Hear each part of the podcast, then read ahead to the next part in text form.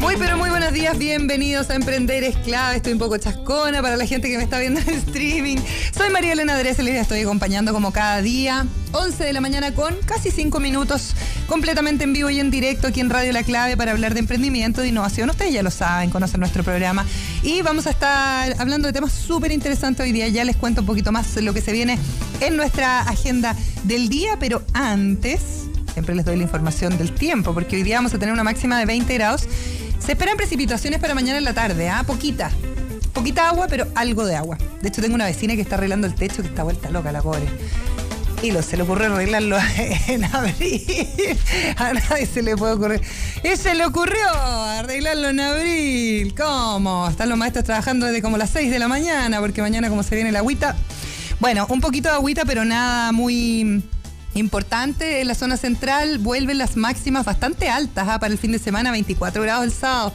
Incluso eh, el domingo, completamente soleado, podría estar un poquito, un poquito más caluroso todavía. Así que aprovechemos este, esta especie de primaverita extra que nos está regalando eh, nuestro, nuestra zona central. En el resto del país, según la Dirección Meteorológica de Chile eh, va a estar con buenas condiciones. En general no hay precipitaciones en ninguna parte, solo en Puerto Montt hoy día un poquito de viento. Así que saludos a toda la gente que nos escucha en regiones también.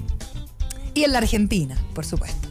Oye, hablemos de eh, lo que está sucediendo mm, entre Chile y China, no solamente por eh, la gira presidencial que se está realizando, salieron ayer en la tarde en el avión presidencial varios, representantes no solamente del mundo político de nuestro país, el presidente Sebastián Piñera, sino también em, varios empresarios, ¿ah? entre ellos Andrónico Luxich, que tiene bastante que ver con eh, China, precisamente porque allá em, hay una universidad que la trajeron a Chile y que mandan a estudiantes de intercambio que es bien interesante lo que se hace en términos de educación, para que ustedes lo busquen, ¿ah? eso lo hace a través de su fundación. Eh, pero hay otro tema que tiene bastante preocupadas a ciertas autoridades y también a algunos expertos respecto al manejo de datos y de qué manera vamos a poder cuidar, por ejemplo, nuestros datos una vez que em, haya este trayecto o este cable, ¿ya? Que va a conectar eh, Valparaíso con Los Ángeles en Estados Unidos y también eh, el cable que va a conectar eh, nuestro país con eh, distintas zonas de Asia. Después de 18 meses de trabajo, alrededor de 10.000 kilómetros de distancia, hoy día tiene que llegar a nuestro país este cable submarino privado, el más grande que Google ha construido en toda la historia de la empresa. ¿Sabían eso, no? Llega hoy día aquí, a Valparaíso. Este cable submarino eh, es una fibra óptica que viaja desde Los Ángeles, en California, y que tiene que desembarcar ahí en las torpederas en Valparaíso. Debiera estar desembarcando ahora. ¿eh? Durante la mañana dijeron que iba a estar eh, desembarcando. Une entonces dos proyectos de cableado que tiene Google para el mundo. El primero construido en Finlandia hace cerca de 10 años como una suerte de prueba y el segundo realizado entre dos puntos entre Brasil que tiene solamente 600 kilómetros, ¿ya? Esto frente a los cerca de 10.000 kilómetros que significa el proyecto chileno llamado Curie, en honor a la científica Marie Curie. Y fíjense que eh, este cable ya tiene que aterrizar en nuestro país. Es el primer cable privado de gran envergadura ha sido súper exitoso, por lo menos en las pruebas que se han hecho en Google. Y estamos casi eh, un mes adelantados en el proyecto de construcción. Todo ha salido súper bien gracias al gobierno chileno, dijo eh, Stowell, que es precisamente uno de los representantes de la compañía en nuestro país. Fíjense que este cable submarino o tendido submarino lo que va a reforzar es la nube del gigante tecnológico y va a permitir servir a todos los otros países de Latinoamérica. Es bien interesante esto. Fíjense que la firma con sede en Mountain View, en California, cuenta con 13 cableados submarinos alrededor del mundo, aunque la gran mayoría fueron construidos en consorcio. Asimismo, cuenta con 14 centros de datos distribuidos en distintos continentes. Y aquí hay un punto donde hay que poner la inflexión y donde hay que poner la mirada. ¿Qué pasa con los data centers? ¿Qué pasa con los datos? ¿Quién va a manejar los datos? Hay una gran eh, pregunta respecto a eso. ¿Los maneja el Estado chileno finalmente o va a haber participación de terceros en el manejo de esos datos? ¿Y cómo vamos a proteger finalmente esa data que va a ser tan fundamental no solamente para nuestro país, sino para Latinoamérica? completa, dado que Chile fue el lugar escogido para traer este primer data center de Google en América Latina, que está instalado ya hace tiempo en nuestro país, desde el año 2015. Para el gigante tecnológico tiene sentido también que fuera el puerto sudamericano el que albergara este tremendo, tremendo cable o esta tremenda conexión. Esta es una tubería que es eh, fundamental para conectar la Internet a través del mundo con una tecnología moderna conectada entre Estados Unidos y Chile y van a hacer crecer el negocio en Sudamérica de manera muy significativa. Con esto también se va a reforzar un sistema de Google Cloud Platform eh, que será el camino principal para servir a los usuarios sudamericanos. Si bien el monto de la inversión para este proyecto no fue revelado, desde el 2016 a la fecha, Google ha invertido alrededor de 47 mil millones a nivel eh, global, no solamente en este proyecto, eh, para infraestructura incluyendo obviamente los cables submarinos y los centros de datos. Si las condiciones meteorológicas lo permiten, em, la llegada del cable estaría siendo en este momento, eh, desde la Armada de Chile están trabajando en este operativo ahí en el puerto de Valparaíso para recibir entonces este cable que es uno de los más grandes que ha construido Google en el mundo. Hay varios proyectos que tienen que ver con esta unión eh, en cuanto a conectividad, no solamente con Estados Unidos, sino también con eh, Asia, y ya les decía. Eh, y ahí aparecen ciertas dudas respecto a quienes manejan quienes manejan los datos, porque finalmente estos cables transoceánicos, si bien son muy, muy, muy, muy importantes y finalmente nos dejan a la vanguardia y nos dejan quizás mejor posicionados para poder masificar el Internet a lo largo y ancho de nuestro país, obviamente hay ciertos datos que quedan ahí medios pendientes. Hay un proyecto que tiene una extensión que podría fluctuar entre los 22.000 y los 24.000 kilómetros, Shanghái, Tokio y Sydney que son las ciudades que se lanzarían con eh, después Latinoamérica. Y por lo tanto hay algunas dudas respecto a qué es lo que va a pasar también con estas conexiones. Vamos a estar pendientes de lo que, mm, de lo que pase hay anunciado varios proyectos interesantes para este 2019, así que obviamente vamos a tener noticias y estas van a ocupar algunas eh, páginas de la prensa, como es eh, el caso hoy día de em, este embarco, embarque que llega desde California directamente al puerto de Valparaíso. Vamos con la agenda diaria. Agenda diaria. Emprender es clave. Vamos a estar conversando con el presidente de la Fundación Aptitudes, tres aplicaciones que se van a poner a disposición de los colegios, las escuelas, los liceos que requieran, especialmente mm, aquellos que tienen eh, alumnos de, que son de sectores más vulnerables o que sean de sectores rurales, por ejemplo. Em, ojo, ¿ah? porque es interesante lo que está haciendo la Fundación Aptitudes. No lo voy a adelantar nada más, ya lo vamos a conversar con eh, su presidente y después en nuestro programa vamos a estar con Felipe Contreras Jaye, nuestro columnista, director y fundador de Gulliver, hoy vicepresidente de ASET, em, muy, muy metido en eh, todo lo que tiene que ver con eh, la diversidad de participación en las empresas, como las mujeres, en hay mujeres también, em, las empresas B, Así que vamos a conversar de un montón de cosas que la verdad es que están eh, hoy día como ahí, sobre la mesa, para echarle un doble clic, para poder conversar qué es lo que está pasando. Por ejemplo, con todo lo que se viene en materia de tributos y nueva legislación digital. ¿Vamos a ir a hablar de Soda Stereo? Vamos a ir a escuchar a Soda Stereo con Entre Caníbales. Una de mis favoritas de Soda Stereo, cuando son las 11 con 12 minutos. Emprendimiento del día.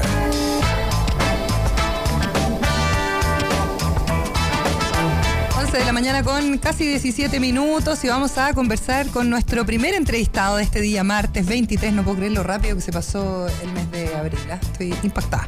Ricardo Mancilla es presidente de la Fundación Aptitudes, una persona que viene trabajando el tema de la tecnología y em, la educación hace ya varios años, aproximadamente unos 10 años más o menos.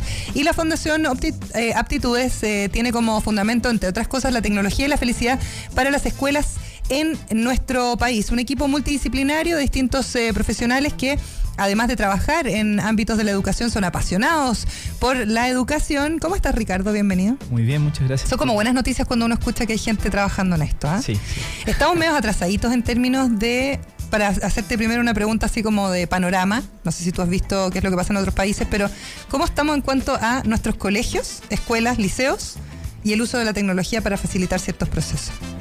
Yo soy bastante optimista, creo que estamos en un tenemos una buena oportunidad en realidad, tenemos una infraestructura, una conectividad que permiten hacer varias cosas. Eh, creo que la tarea hoy es eh, poblar un poquito más de contenidos, de desarrollos, de de soluciones que generen valor ah, y aprovechar un poco esa base tecnológica que es buena. Cuéntame un poquito, Ricardo, ¿cuál ha sido tu experiencia antes de que entremos de lleno a hablar eh, de estas aplicaciones que presentó la Fundación? Antes de crear la Fundación, cuéntame un poquito cuál ha sido tu recorrido eh, en este ámbito como la tecnología y la educación.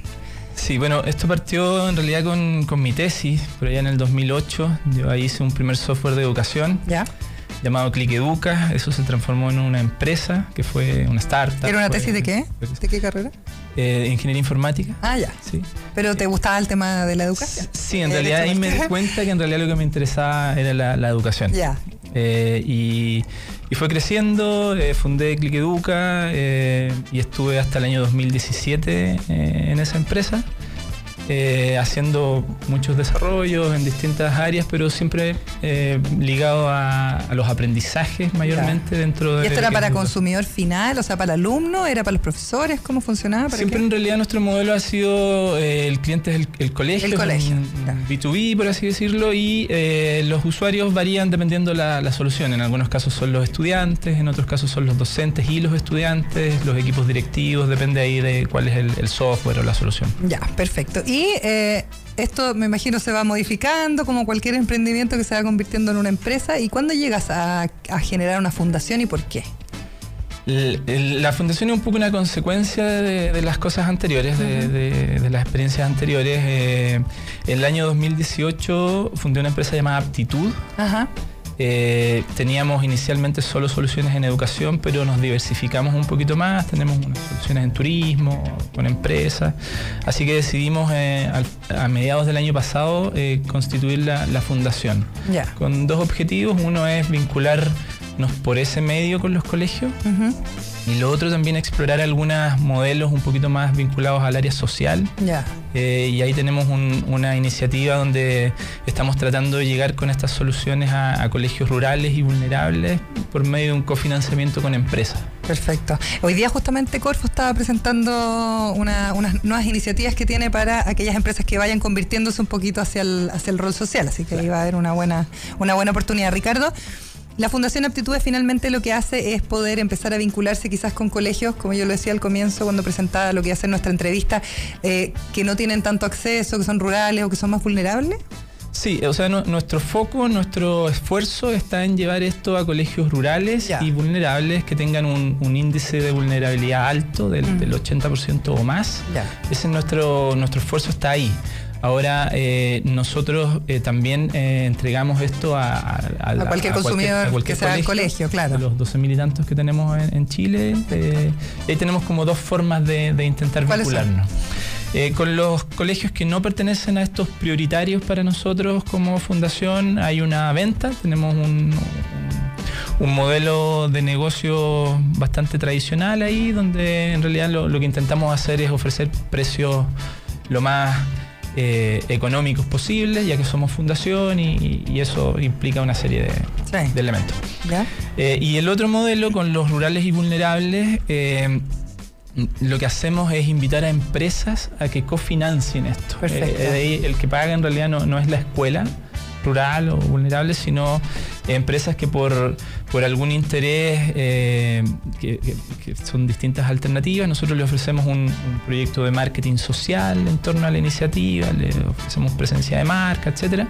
Financien o cofinancien esta bajada a los colegios. Ya, ¿y qué eh, es lo que ofrece Aptitudes finalmente para esta mejora en el relacionamiento o usar la tecnología para mejorar distintos procesos dentro de las aulas? Sí, hoy tenemos tres áreas. Eh, la, la primera es idioma, eh, inglés. eh, eh, nosotros en, en nuestra experiencia anterior como equipo creamos un software llamado Musíglota, con el cual nos fue bastante bien, un premio nacional de innovación, Sí, etcétera, se ganó. el Aboni. Y ahora eh, en- por, por la fundación hemos creado una evolución un poquito de ese software llamado Idiomus. Que en fondo es para eh, aprender inglés por medio de la música. Ya. Transforma canciones en, en, en pequeñas clases interactivas. Esa es la primera, la primera vertical. La segunda es eh, evaluaciones. Tenemos un software llamado MIDE ¿Ya? Que permite a los colegios resolver sus temas de evaluaciones, es decir, crear pruebas, ensayos tipo SIMSE, el software analiza todo automáticamente, entrega los resultados. O sea, le facilita en el fondo la labor a los profesores. Claro, le Probablemente facilita. en ese tipo de eh, instituciones están un poquito más sobrecargados. Además, Claro. además. Entonces es un ahorro de tiempo, esfuerzo importante y optimizar también un poco el, el proceso de evaluación continua. Perfecto. Y la tercera vertical tiene que ver con el bienestar. Ya. Que ahí yo creo que nadie ataca esa, esa área en los profesores, ¿sí? Sí, sí, es, es poco, es poco Explorada. explorada. Eh, nosotros, eh, entendiendo que hay un tema muy importante con el bienestar de los maestros, Eh, no sé, solo como dato, el 60% de sus licencias médicas son por temas de salud mental Mm. o enfermedades profesionales. Eh, entonces, 60%, ¿ah? Sobre Sí, la mitad. Es, es altísimo. harto, sí. Entonces, eh, nosotros quisimos desarrollar una solución tecnológica que ayude al bienestar de los profesores y creamos un software llamado Good, Bienestar Docente, que es para ellos, es para, en realidad, mediante psicología positiva, trabajar sus fortalezas de carácter. ¿no? Nos basamos un poco en, la, en toda la propuesta de Martin Seligman, que es uno de los padres de la psicología positiva, y creamos una solución interactiva para es una especie de coach interactivo en realidad, que en el fondo lo que busca es sacar la, la mejor versión de cada profesor, Ya. Trabajar sus fortalezas. ¿Y esto ya lo- las, las tienen implementadas la- las Sí, sí, hemos, eh, durante los últimos meses del año pasado ya estuvimos con los primeros colegios, primero pilotos, después algunos, los primeros clientes. ¿Dónde, ¿Dónde han piloteado o, o tienen sus primeros clientes? Bueno, vemos eh, colegios de acá, de, por ejemplo, eh, Colegio San Antonio, en, en- acá en Santiago Centro, el Colegio Alessandri, perteneciente a la, a la Municipalidad de, de Santiago, Santiago, algunos colegios en el Bosque, el Nemesio Antunes, Perfecto. Alberto Bachelet, en el sur también. ¿Y qué Yo soy tal? del sur, así que ¿De dónde? yo soy de Chiloé, de Ancud. Yo soy de Osorno. Ah, sí. Sí. viva la- los- las regiones. Oye, ¿y, y cómo ha sido el, el resultado? ¿Que existe la, eh, la intencionalidad de los profesores de usar este tipo de eh, aplicaciones para mejorar eh, estos procesos o para la calidad de vida? ¿O es muy difícil? ¿Hay que hacer como un cambio cultural quizás a, a lo que están acostumbrados, etcétera? Eh, En un comienzo siempre es un, un poquito, hay, hay que, hay que ganarse un poco ese- el espacio porque, bueno, hay en algunos Están casos... colapsados de tiempo. Hay poco tiempo, hay muchas veces hay, hay proyectos que son demasiado invasivos, no sé, hay distintas causales ahí. Pero en, nue- en nuestra experiencia, una vez que, que logramos eh, entrar y dar a conocer lo que, lo que queremos, que en realidad es facilitar la labor de los profesores, facilitar el, el- el flujo normal de un colegio, eh, la respuesta es bien positiva, sobre todo con, con el software de bienestar. Eh, lo- los profesores lo han valorado muchísimo. Ya. Cuéntame un poco cómo es el modelo de negocio, de qué forma, porque obviamente la fundación tiene, tú ya decías, un cobro para aquellos que sean colegios privados, eh, me imagino no lo mismo que para los colegios públicos, los más vulnerables, pero ¿de qué manera sostienes este negocio? Tiene que ver con eh, finalmente las otras empresas, la otra empresa que, que financia la fundación. Cuéntame un poco cómo es el modelo de negocio. Eh, tenemos dos modelos conviviendo, un poco. Eh, la, la venta para los colegios que no hemos priorizado como fundación.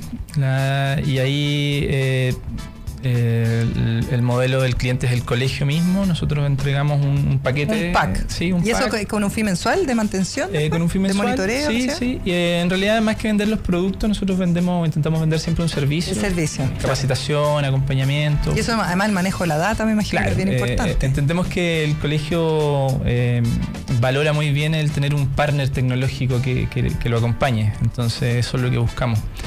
Y, y con los, y con los vulnerables estamos partiendo. T- t- Tenemos, hemos identificado un, un número de colegios a lo largo del país eh, eh, y estamos ahora haciendo el match con empresas. Eh, eh, ¿Cómo la- ha sido eso? ¿Cómo ha sido esa experiencia? hasta ahora vamos bastante bien. Llegamos, llegamos esto lo presentamos hace unas semanas recién. ¿Ya? Ya tenemos la- las primeras marcas que están colaborando con nosotros en, en lo que estamos buscando. Y bueno, ahora estamos en pleno proceso de, de salir a, a- buscar eh, esos match, a, presentar a, estas escuelas ávidas de tecnología y que. ¿Qué pasa en, lo- en los sectores rurales con el tema de la tecnología, Ricardo? Porque me imagino que acá es más fácil implementar, sobre todo estamos hablando de esta nueva, et- este nuevo eh, trayecto que se va a hacer eh, a través de Google, o sea, probablemente van a haber cada vez más opciones de tener nube en más partes, pero me imagino que también se encuentran con algunos problemas como de la misma tecnología en, por ejemplo, zonas rurales, ¿o no? Sí, sí, existen todavía algunas dificultades, pero, pero son eh, bajas a, a nuestro Ya. juicio. Nosotros, de hecho, ante- hace algunos años hicimos un estudio TIC en el mundo educativo rural, Ya. en Corfo, eh, y podemos constatar en realidad que, que hay una tecnología de base importante en, en las escuelas rurales, sobre todo desde el punto de vista de, de dispositivos móviles. Ah, ¿ya? claro. porque muchas veces son, son claves en las familias, en los colegios, entonces nosotros justamente por eso nos colgamos de eso y, y, bueno, en Chile hay más de más smartphones que personas, Sí. digamos. eh, eh. Pero, y- que, pero hay- una cosa del smartphone, otra cosa del 3G, es, como el acceso al internet. En el Claro, sí, pero, pero de alguna forma eh, es, es tan importante justamente para, para las comunidades rurales eh, la conectividad que de alguna forma está resuelto. Digamos. Obviamente hay casos de borde que, que- Sí, claro. que- pero en la gran En general, mayoría... sí, Eh, nosotros, de hecho, cuando hicimos esa medición, que fue en el 2016, eh, era un 85% aproximadamente que tenían eh, infraestructura y conectividad óptima Ah, en, escuelas rurales. Súper alto el porcentaje Sí. igual. Ricardo, y en ese sentido, ¿qué mediciones tienen ustedes después de 10 años trabajando en distintos ítems, eh, tecnología, educación? ¿De qué manera influye meterle este tipo de tecnología al quehacer de los profesores, a la organización de un colegio? ¿Tienes alguna métrica de los resultados que se generan a partir de esto?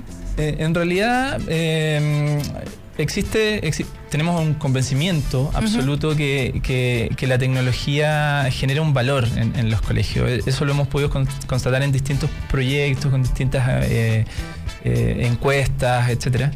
Eh, y, y lo- y lo que si bien es como, como siempre la, la- la inquietud que tienen un poco los detractores como de la tecnología en la educación. claro, lo más reticente a la Claro, tecnología. eh, nosotros eh, pensamos que, que más, más que, que- que- que ese dato duro eh, es una realidad un poco de nuestra sociedad bien difícil como de obviar. Mm. O sea, eh, es una batalla perdida tratar de negar los dispositivos móviles, por ejemplo, los teléfonos.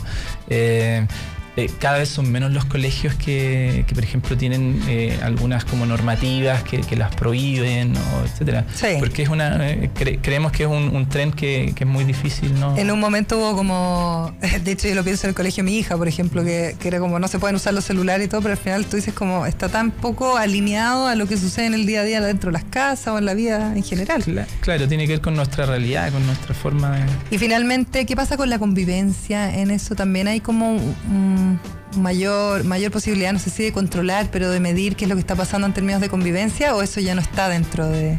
Sí, de hecho hay, hay proyectos bien interesantes en torno que mezclan tecnología con, con- con el fin de, de mejorar la convivencia. Mm. Eh, en el caso nuestro tenemos uno en particular con los profesores, pero hay, hay otras iniciativas bien interesantes ¿Y también. tiene que ver con la convivencia alumno-profesor o convivencia entre profesores? Eh, es, es bien eh, es orientado en el profesor, pero también eh, toca o permea a- a- a- al Esa resto de los estamentos. Eh, y, y creemos que, que es, un, es un aporte también. En realidad, nuestro, nuestra mirada es que la, la tecnología es un, es un vehículo, es una herramienta, no es un fin. Y en esa línea, claro, bien aprovechado va a generar mucho valor y mal aprovechado va, a ser. Muy destructivo. Ricardo, eh, la gente encuentra más información en Fundación Aptitudes, app con doble P, Con doble P, sí. como una aplicación. De app. Sí, obvio. Fundacionaptitudes.cl, ¿cierto? Sí, fundacionaptitudes.cl. ¿Tienen redes sociales? ¿Algún otro Sí, ahí está todos los canales de comunicación. Siempre eh, como Fundación Aptitudes con doble P. Sí, Fundación Aptitudes eh, con doble P, punto Perfecto, CL. perfecto. Y ahí pues, eh, tenemos todos los medios para comunicarnos y Ok. Para toda la gente de los colegios que nos está Claro. escuchando hasta ahora. sí, también para las empresas que quieran Para las empresas que quieran a- sponsorear, exacto. Claro. Tiene que ver con vinculación con el medio. Porque ya no se llama responsabilidad social, se llama como vinculación Claro, con el medio, claro. pero está bien. Y también hay algo como de marketing social que nosotros intentamos, nosotros entendemos el, el rol de la empresa y lo que busca la empresa y, y sin ningún tipo de complejo intentamos entregarle un retorno también. digamos. Exacto. Oye, Ricardo Mancilla, presidente de la Fundación Aptitudes, muchas gracias por venir. Que te vaya Muchas muy bien, gracias por la Ricardo. invitación. Vamos a hacer una pausa y seguimos con más aquí en Emprender es clave. Cuando la innovación y las buenas ideas son clave, emprender es clave. 92.9 Radio La Clave.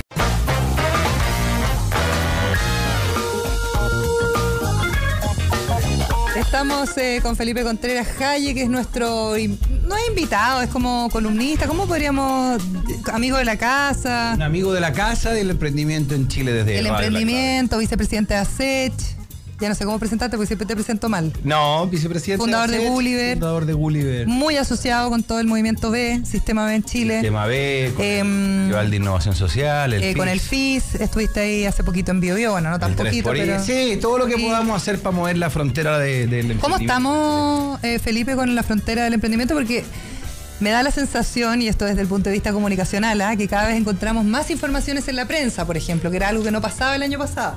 Oye, yo estoy muy sorprendido de eso. Cada vez, no solamente en la prensa, vamos encontrando En que canales de televisión empiezan a hacer concursos, canales de la competencia empiezan a hacer concursos de emprendimiento. Y yo encuentro que todo eso que empieza a pasar es maravilloso para el ecosistema emprendedor, porque empieza a estimular la percepción de oportunidades que hay, justamente como una de las barreras para emprender. Así que encuentro que lo que está pasando de noticias positivas, de buenos emprendedores que tienen buenos éxitos, de cosas culturales que estamos haciendo en Chile pro emprendimiento, nos ayuda a fomentar esta cultura por la cual muchos de nosotros trabajamos incansablemente. Es interesante también lo que está pasando en cuanto a eh, la oreja que está prestando el gobierno a los emprendedores para, por ejemplo, ir afinando algunos detalles de la reforma tributaria. Hay una mesa técnica que está ahí funcionando con el Ministerio de Hacienda. Así es. Esperamos que todos esos consejos y todas estas mesas tengan un, rindan un fruto, pero en general se abre la conversación quizás a, a otros ítems que antes no estaba abierto, ¿no? Totalmente, bueno, es que la- el Oye, que estás estupendo, el- Felipe, te el- tengo que decir, estás muy delgado, ¿ah? Ay, gracias, Elena. Impresionante, está estupendo, Felipe. Estamos ahí, claro, la ahí. gente que ve en el streaming, ahí vamos a poner una Claro. foto del antes y del después. De Y el después, después, claro. Oye, no, Ya, lo, lo que perdona. te, lo que te decía es que eh, es, muy, es muy difícil legislar para la pyme, porque la pyme en Chile es un concepto bien amplio. ¿ah? Eh, la pyme va desde empresas que generan ventas muy pequeñas, 40 millones de pesos al año, Claro. hasta 4 millones de dólares. Entonces, en verdad, cuando uno legisla sobre la pyme, hay que saber de qué se está hablando. No es lo mismo vender 4 millones de dólares al año que vender No, por 100 supuesto. millones al año. ¿Y que en el cómo fondo crees tú que 7 se puede millones, ir 8 como emparejando la cancha ahí o, o tratando por lo menos de dar ciertas garantías a todos quienes se sienten o que son parte del emprendimiento en Chile? Sí, bueno, hay, hay distintas. Esto es un ecosistema, entonces no hay una receta mágica, sería maravilloso que lo hubiese. Y además. Algunos hablan de la simplificación tributaria al punto de que todos... eh, Simplificación tributaria es uno y es uno de los temas que acogió bien el gobierno y, lo- y los congresistas en la hora de legislar eh, respecto a la, a la reforma tributaria, a la modernización tributaria, que es lo que se aprobó hace dos semanas, que estamos muy contentos como ASECH y como gremios emprendedores de que se haya aprobado la idea de legislar. Sí, porque le metieron harto power ustedes desde la le fecha. metimos mucho power de la ASECH porque creemos que es bueno para Chile y es Se bueno había para los emprendedores. demasiado el tema. Finalmente había salido un poco el como tema del... nuevamente empezó a ser de un centro, bando ¿no? y del otro y, y el emprendimiento no es de derecha ni de izquierda el emprendimiento es por sí algo que busca que los emprendedores en Chile puedan desarrollar su talento Mm. entonces claro cuando apoyamos alguna reforma dicen que somos de izquierda cuando apoyamos otra que somos de derecha. El emprendimiento no es de derecha izquierda nos pertenece a los chilenos y a las chilenas y es desde ahí que queríamos que se aprobara la idea de legislar. Se aprobó actuamos colaborativamente con todos los gremios de las pymes lo cual fue un hecho bien inédito choro, colaborativo juntos con empujando todos, la ¿ah? causa con, con gremios de lo más, lo más diversos que hay. con gremios súper diversos porque creemos que era bueno la idea de legislar. Después en la legislación uno Es verá, otra, es otra patita. pero uno no puede negarse a la idea de conversar algo por la desconfianza de que algunos empresarios podrían hacer ciertas cosas. Yo prefiero que me digan ingenuo, pero prefiero creer en la buena fe y pretendo, pretendo trabajar por trabajar en la cultura emprendedora de Chile. Ya, y en ese sentido, ustedes como y está- han estado mirando un poco la discusión en cuanto a la reforma tributaria en sí, han estado como, eh, volviendo al tema que estábamos hablando antes, observando un poquito eh, de qué manera emparejar esta cancha o tratar de, está bien, no existe la receta mágica, pero tratar de llegar a lo más mágico posible. Hemos estado mirando, opinando y metiéndonos fuertemente. Ya. Entonces, sí, creemos que hay varios incentivos que se pueden hacer. eh, y esto también hay que en su globalidad. ¿ah? De repente uno como gremio también tiene que ser muy responsable de cu- cuando uno legisla y uno quiere beneficios para los propios. Claro. De repente uno sin querer queriendo hace otras cosas que al país le suman cero. Y ahí tenemos que ser responsables como gremio. ¿Cómo que, por ejemplo? a ver, por ejemplo, con la ley de pago a 30, te doy ejemplos pasados que son los Sí, que obvio. tuvimos. Eh, en, la ley de pago- en la ley de pago a 30, por ejemplo, habían muchas pymes que no podían pagar a 30. Ah, claro. Entonces de repente uno decía, oye, que las grandes empresas nos paguen a 30 y de repente uno iba a sus bases y las mismas bases decían, oye, Pero a no mí puedo me pagar cuesta a pagar 30. Entonces, Claro. entonces la- eh, mucha gente dice, ¿por qué se demoraron? ¿Por qué le pusieron tantos meses al periodo de ajuste? El periodo de ajuste no fue por las grandes empresas, el periodo de ajuste fue por las propias pymes, que las propias pymes nos pidieron Ya. que fuera algo progresivo. O sea, ustedes son como una, una oreja grande que finalmente trae también una serie de eh, cuestiones que son importantes a la hora de tomar estas grandes decisiones que obviamente nunca van a dejar contento a todo el mundo, pero que la Así idea es. es. que sea lo más, lo más, que, que haga avanzar a nuestro país lo más posible. Una oreja y, y- y una mano que trata de escribir algo. Sí, exactamente, en el fondo pensamiento y acción. Oye, ¿qué opinas de la COP25 también? Porque eso yo creo que nos va a dejar temas sobre la mesa eh, que la verdad es que yo creo que todavía est- están, pero una vez que suceda esto de que seamos anfitriones de la COP25 ya van a ser temas inevitables para todas las empresas, los emprendedores, para la sociedad en general. Sí, yo tengo un sueño con la COP25. Cuénteme su sueño. Eh, y la COP25 además tenemos que explicarla porque no se entiende mucho. Cumbre del cambio climático, claro. Cuando uno dice cumbre de las partes, ahí sí que ya Cumbre de las partes, claro, cosa. exactamente. Para que nos hagamos una idea a toda la gente que está Explíquelo usted, escuchando. que bueno para explicar las cosas. La COP25, el 25 es el número de COP que se han hecho. Esta en el fondo se cumplen 25 años desde que se iniciaron las COP. Y lo que empieza a ocurrir es que hay una conversación mundial respecto a la crisis climática. No es el calentamiento global, como que estuviera fuera. Claro. A mí no me gusta el calentamiento global, lo encuentro un concepto añejo. Sí, me gusta la crisis climática porque estamos en una crisis climática.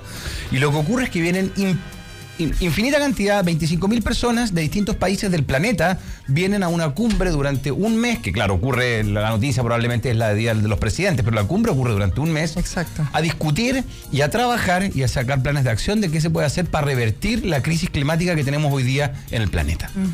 Y entonces eh, Chile tiene la oportunidad histórica que tiene dos cumbres. Tiene la PEC, que es mucho más económica, y tiene la COP, que en el fondo es una cosa de medio ambiente o de la tierra. Deberíamos Entonces, cambiarle los nombres. Deberíamos cambiarle los nombres. Y COP. Son como COP. demasiado lejanos. Son lejanos, pero además yo creo que en Chile tenemos la oportunidad histórica de juntar las dos cosas. Si economía y medio ambiente no son una pugna. No.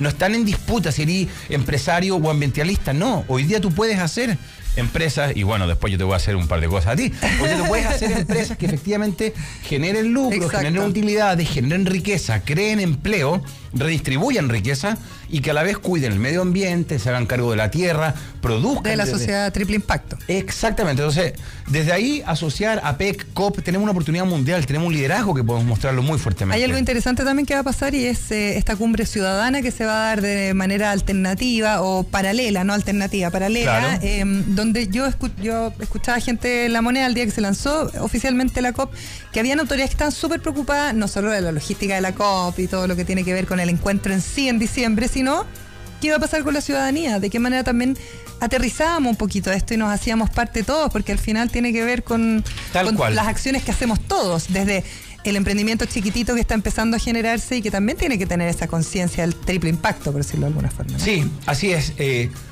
si uno pensara en el mundo hace unos 40 o 50 años, los gobiernos, si uno podía pasarles un poquito más de responsabilidades frente a los desastres o crisis del mundo. Eh, sin embargo, en un mundo tan horizontal como el de hoy día, tan abierto, con tanta velocidad de, información, es más bien la ciudadanía la que tenemos que tomar conciencia. Eh, y desde ahí la COP25 tiene un desafío grande, porque esto no, no, no va a pasar con 100 personas que tomen decisiones. Esto va a pasar con miles de millones de seres humanos que hagamos acciones individuales día a día, que parecen pequeñitas, pero que la sumatoria global de esfuerzos comunitarios hacen la diferencia en el mundo. Y desde ahí nuestro gran propósito de- es hacer que la ciudadanía se incorpore en los objetivos de desarrollo sostenible, que todavía parecen lejanos, ¿no? Entonces, uno habla de los ODS y... Es como, es que mucho, muchas Claro. siglas. Es mucha sigla. y, Muchas claro, siglas. y uno está metiendo el fútbol y otras cosas. Entonces, Claro. ¿cómo uno le pone a la ciudadanía desafíos claros de Claro. cómo podemos avanzar y cómo sentir que yo pertenezco a un mundo que está haciendo un cambio? Entonces, cuando tú te duchás y un poquito más corto, decís, bueno, pero ¿qué voy a cambiar el mundo? Pero es que si todos pensáramos un poquito más Sí, en cómo reciclo, en cómo cuido. Si desenchufo el mis enchufes que no ocupo, si utilizo menos cosas, si genero menos basura. Y, y- no solo por el mundo, sino también por ir cambiando un hábito que tenemos los seres humanos. Lo más difícil en reciclaje en Chile no es el reciclaje, es el cambio de actitud. Sí, de que tengo que sacar ciertas cosas y que no pueden ir a la basura los plásticos con la cartola impresa. Oye, estaba es leyendo un país asiático, no me acuerdo que una, una- que era como una localidad asiática que tienen 27 tarros de basura para separar en 27 categorías su basura y lo hace todo el mundo y casi no generan residuos. Wow, a O sea, me- imagínate separar la basura, nosotros que apenas así como No, el lo hacemos tres o cuatro, claro, exactamente. 27 eh, separaciones de, la, de los elementos. mucha disciplina. Mucha disciplina. Un, un lindo Mucha conciencia. Sí, claro. Entonces ahí tenemos una buena oportunidad, yo creo, como país también. Tenemos una buena oportunidad. Para los emprendedores una oportunidad también. Ah, eh, Yo te voy a cambiar la pregunta, porque el día, la semana pasada, eh, hubo un encuentro de las empresas B. Para los que no estén familiarizados, las empresas B son las empresas de triple impacto que buscan generar riqueza, generar desarrollo, pero cuidando el triple impacto, como bien lo dice. Eh, y estas empresas B, que están lideradas por Sistema B en América Latina y en el mundo, eligieron al nuevo directorio. sí. Y entonces, la COP25, que tiene que ver con cambio climático, yo te quiero cambiar la pregunta. ¿eh? La Elena Dressel, para los que no saben en la radio, fue elegida miembro del directorio, elegida por votación popular. Oye, sí, ganando ¿ah? a personajes Eh, impresionantes me que la postulaban. votación popular, sí. Así que desde ahora para adelante, eh, María Elena. Adres, el querida conductora de este programa, es la nueva eh, miembro del directorio de las empresas B de Chile. Somos más mujeres que hombres, además. Cuéntame un poquito de eso, yo voy a cambiar el rol. ¿Vas a ser tú el Yo entrevistador? te entrevisto dos minutos eh, o tres minutos y cuéntanos un poquito. Bacán. Cu- Cuéntanos Así qué me puedo significó- florear un poco porque en general no, como que uno no se puede florear a sí mismo. Es que, es que yo encuentro, es que le ganaste a gente muy, muy ¿A quién le gané a él? Le ganaste a Sandro Solari, el Le ejecutivo más reconocido de Chile. No, increíble. Eh, Por votación popular, ¿eh? Le ganaste a Maro Gómez Pablos, que es un destacado periodista que trabaja por el cambio climático, además, que tiene que. Entonces, gente súper buena y que tú hayas estado ahí realmente notable. Sí, yo me siento súper halagada, la verdad es que no me lo esperaba, eh, no- o sea, como que no lo andaba buscando, así que es, es bueno también eso porque quiere decir que uno está trabajando en la, en la línea correcta. Eh, Empresas B, bueno, Sistema B, como tú lo decías, es un- un- una organización que es eh, latinoamericana, bueno, mundial, podríamos decir, pero en Latinoamérica tenemos hartas empresas B, y ahora tenemos un directorio que tiene eh, cuatro, tres mujeres y dos hombres. Perfecto. Cáchate. Somos Sin ley de cuotas, sino. más mujeres que hombres. No, pero no tiene que ver con la ley de cuota y la idea, por lo menos desde mi vereda, es poder ir masificando cada vez más el mensaje y que la gente sepa lo que es la- una empresa B, que sepa que si bien no necesariamente necesitas certificarte, el tener lo mismo que estamos conversando, una mirada B de la manera en que yo produzco, en que gano plata, en que genero riqueza y, y genero más riqueza para el resto. Eh, por otro lado, estoy siendo responsable con la gente que trabaja conmigo, con la sociedad y también con el medio ambiente y por lo tanto yo creo que ese mensaje hay que masificarlo porque hoy día la búsqueda no solo de los millennials que son tan manoseados, Sí. sino también de los centennials va mucho más por eso y ahí también hay una serie de eh, situaciones que se van a venir en adelante que yo creo que la gente como que no las está tomando tanto en consideración que tiene que ver con la empleabilidad, con cómo retener talento, etcétera, etcétera, que tiene mucho que ver con la forma de actuar de las empresas. Qué, Ah. qué esperanzador, Elena, qué Sí. esperanzador y, y además desde tu rol de, de los medios de comunicación que juegan un papel tan relevante en la cultura, ¿no? En la conversación que se va gestando en Chile, los medios de comunicación tienen muchísimo que decir, porque Sí. al final del día. Yo creo que hemos estado medios ausentes de- del tema, así que... Yo creo que es está- muy bueno hacer la autocrítica. Se están haciendo hartas Sí. cosas, eh, yo creo que los medios se están poniendo un poquito al día, lo que conversábamos al comienzo, pero eh, si bien se va a generar este año una, mm, un seminario sobre los medios con propósito, que yo me acuerdo el año pasado Sí, le pusimos la, la periodista con propósito, Sí. un poco como en un juego, eh, efectivamente también nosotros tenemos mucho que decir para que la gente de verdad pueda eh, entender lo que es la COP, entender lo que es la PEC, ente- entender cómo cada uno también es parte de esto, ¿no? Ya los gobiernos perdieron ese poder y esa institucionalidad que era como grandiosa cuando nosotros éramos chicos, ni la iglesia la tiene, ni el gobierno. ni- Finalmente el poder está en los ciudadanos y ahí es donde nosotros nos tenemos que hacer cargo de ese poder también. Totalmente, hay, hay un programa muy bonito de, de- de ahora que tú te toca eh, estar en el directorio que se llama Usa tu Poder. Sí. Usa tu Poder es una iniciativa de Santiago más B, porque las empresas B además se van expandiendo a ciudades y a la academia y a las leyes. A la no academia, los abogados, exactamente. y, y- y este programa, Usa tu Poder, eh, lo que busca justamente es darle herramientas, dignidad y fuerza para que sea el ciudadano común y corriente quien use su poder, desde donde lo tenga, para encarnar estos objetivos de desarrollo sostenible, que son los 17 acuerdos que la humanidad se ha puesto de acuerdo para eliminar de aquí al 2030. Sí, adscribir con alguno y uno, te- oye, si a mí me gustan los temas de género, yo, me- bueno, me pongo la camiseta y voy por eso, pero no solo para mi valor personal, sino para generar un bienestar en toda la ciudadanía, en toda la sociedad. Y lo otro es que yo creo que son temas que son inevitables hoy día, o sea, ya son temas que están instalados y son temas que uno no les puede hacer el quite. Y ahí la empresa tanto como el gobierno tienen mucho que decir respecto a, y la academia también, a cómo hacemos el cambio, cómo generamos el cambio y nos dejamos de hacer diagnósticos, que también somos súper buenos para el diagnóstico. Somos muy buenos para el diagnóstico, demasiado. eh, totalmente. Bueno, tú, tú estás trabajando con empresas B hace mucho tiempo. Es que es que una Tú eres manera- una empresa B con somos, Gulliver. Somos Gulliver, una empresa B, somos una de, de- reconocida como una de, las- de las empresas con mayor impacto en el modelo de negocios del mundo, desde V-Lab, así que efectivamente estamos muy contentos con, con ejercer esa manera de generar eh, emprendimiento y crear riqueza. Yo creo que uno de los grandes desafíos para este 2019 es dejar de ser como temas de cúpula. Hay que masificarse. Y eso que tú estabas hablando de, de acuerdo. Usa tu poder, por ejemplo, María José Ramírez ha hecho una tremenda pega con las Sí. municipalidades, se ha juntado con los alcaldes, los alcaldes quieren participar y quieren subirse, digamos, a este carro para también llevarlo a sus, a sus comunas y hacerse parte de estos movimientos. Es que cu- cuando uno entiende que todos tenemos una agenda, porque todos tenemos una convicción, Mm. eh, y cuando las agendas se ponen en común y se transparentan, y uno es más auténtico con lo que quiere hacer, el por qué lo quiere hacer, efectivamente la colaboración se da más. Mm. Lo que pasa es que uno quiere colaborar como a escondidas y eso no es colaborar, eso es traer agua para mi molino. Entonces, Claro. la pregunta es, desde los legítimos intereses que tenemos, ¿cómo podemos hacer colaboración? Y desde ahí, alcaldías, municipios, ciudadanía, empresas, somos capaces de ir articulándonos. La academia es fundamental en todo lo que se está Sí, yo haciendo. creo que no hay duda de que todos queremos que la sociedad sea cada vez mejor y más justa para todos. Eso yo creo que no. Bueno, puede que haya gente que no quiera eso, pero. Hay gente que no quiere eso, en general- seguramente. Pero Ah, en general, pero una en persona general, que tiene sí. un poco de sentido común quisiera que nuestro hijo se criara en una sociedad que fuera más justa, mejor, con más oportunidades para todos. Y eh, obviamente cada uno tiene de su vereda algo que aportar con eso. Si no- y esto no es como filantropía. No, no es filantropía. Yo el otro día leía un tipo que se llama Bruno Latour, eh, lo recomiendo fuertemente. Se llama- el libro se llama ¿Dónde aterrizamos? Este es un antropólogo, sociólogo eh, francés. Y lo que plantea es como una primera aproximación, ¿no? Pero es, es- es bonita, es, es interesante. Dice que la- los grandes movimientos no van a ser derecha e izquierda.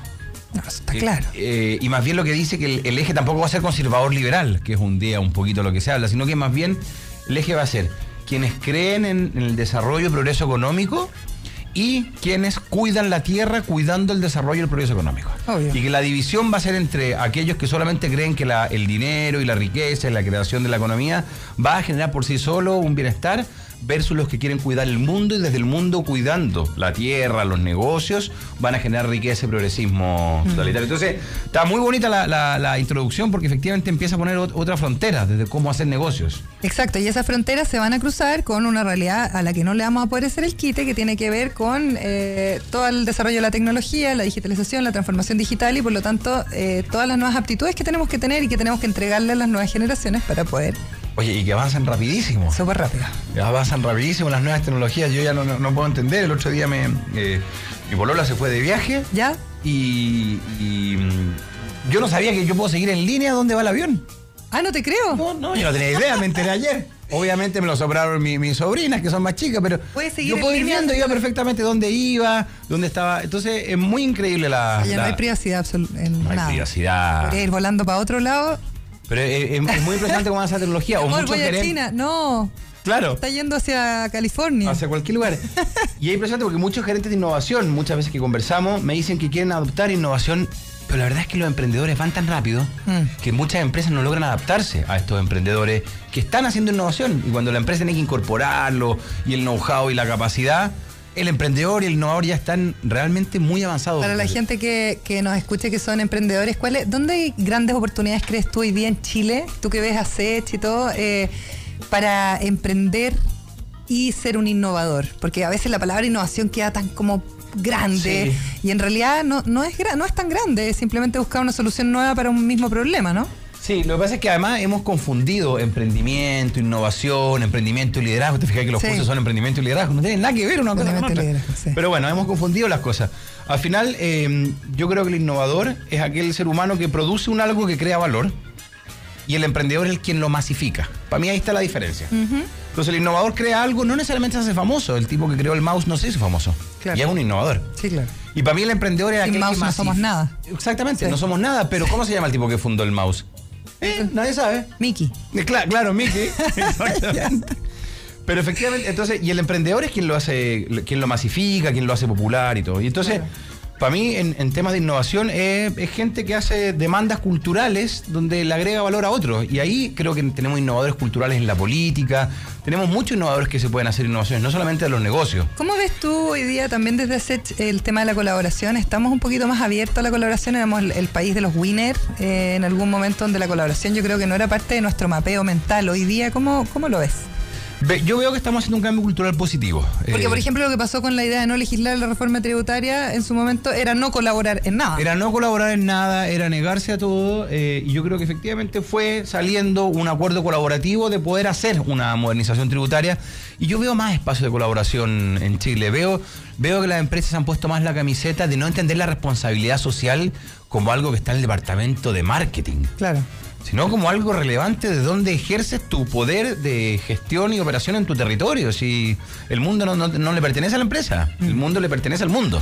Entonces la empresa yo las veo mucho más centradas en cómo se genera y cómo se trabaja en la sociedad, y eso lo veo. Lo veo en los gremios también. Fíjate que yo también lo veo en algunos políticos. Mucha gente critica a los políticos todo el día. Yo veo que hay políticos súper colaborativos, súper generosos. Hay gente que está tratando de hacer la pega. Mm. Y eso hay que potenciarlo. De repente nos quedamos pegados en la gente que hizo mal la pega. Sí. También miremos los que están haciendo bien la pega. Y hay sea, políticos eh, como antiguos, por decirlo de alguna forma, que están en esa, en esa parada. O sea, Está- hay, hay gente que está preocupada, políticos que están haciendo la pega, Mm. gente de repente que no, no- no están de legislador hoy día, pero que están preocupados, actuando. Mm. sin- no, no, no todo el poder juega en, en el gobierno y en la Cámara y en, Eso, y en el Congreso. claro. El poder también juega en el, en el hacer empresa, en el construir liderazgo, en los gremios, En la calle. los sindicatos, en la calle, en los movimientos. Entonces, desde ahí yo veo mucha colaboración y eso me tiene ¿En contento. qué está usted? ¿Qué se viene para los próximos meses? Cuéntese alguna papita. Sí, a ver, se viene un, Termine nuestra conversación. Se vienen, un- en- se vienen dos, tres cosas muy bonitas. Se viene un trabajo fuerte en la, en la Araucanía, eh, porque la Araucanía es, es la región con menos percepción de oportunidades para emprender, ¿ah? según lo que hemos estudiado. Entonces, desde ahí queremos hacer un aporte, queremos trabajar en el ecosistema de la Araucanía. Tiene cosas realmente buenas, tiene buenas universidades, tiene, Tiene buen buena- capital humano, eh, tiene la incubadora que más ventas genera desde sus emprendedores. Entonces, eh, hay, hay- hay mucho por hacer ahí. Está el Banco Interamericano de Desarrollo también interviniendo allá. Entonces, creemos que la Araucanía es un foco central, pero además con todo lo que implica históricamente eh, para Chile la Araucanía. Entonces, ahí viene un- una cosa importante. Lo segundo es Valparaíso. Queremos transformar a Valparaíso en la capital de la economía naranja de América Latina. Creemos que tiene todas las condiciones, eh, que el puerto Sayayo San Antonio podría ser una linda oportunidad justamente para cientos de personas que juegan en la economía creativa para transformar a Valparaíso en un, de aquí a 10, 15 años, ¿no? no Hub.